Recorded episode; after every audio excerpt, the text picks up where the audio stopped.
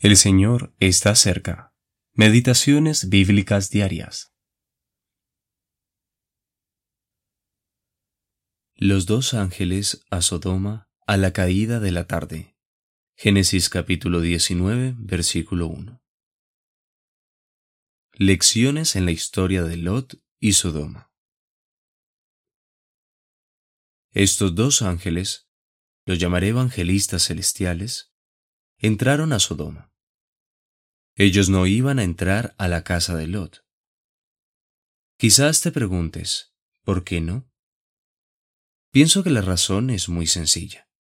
Ellos pensaban que la casa de Lot no era de buena reputación. El comportamiento de sus moradores era tal que los dos mensajeros preferían quedarse fuera que entrar. ¡Qué lección para ti y para mí! ¿Cuál es la atmósfera de tu casa y la mía?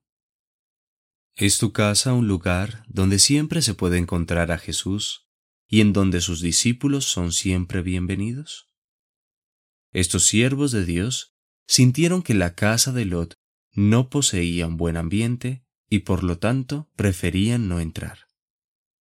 Sin embargo, Lot los invitó insistentemente y ellos finalmente accedieron y poco tiempo después de que entraron, los hombres de la ciudad rodearon la casa, y el verdadero carácter de iniquidad e impiedad de Sodoma se manifestó. Luego vemos que los que estaban afuera fueron cegados. Ahora bien, pon atención. En este mismo momento, Dios está produciendo ceguera en la cristiandad, una ceguera moral y espiritual. Nos acercamos a la velocidad de un rayo al momento del que habla Segunda de Tesalonicenses capítulo 2 versículo 11. Por esto Dios les envía un poder engañoso para que crean la mentira. Segunda de Tesalonicenses capítulo 2 versículo 11.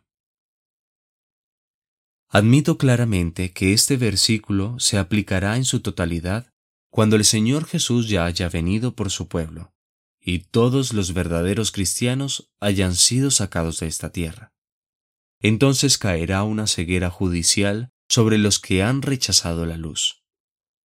Sin embargo, si bien aún no ha llegado el momento descrito en segunda de Tesalonicenses, todo el que mira a su alrededor y ve lo que acontece no puede sino asombrarse por la gran ceguera moral que ha caído sobre la cristiandad y ninguna otra parte del mundo está más ciega que Occidente, en donde se encuentran los países en que vivimos y que han sido grandemente favorecidos con la palabra de Dios por muchos siglos. W. T. P. Wollstone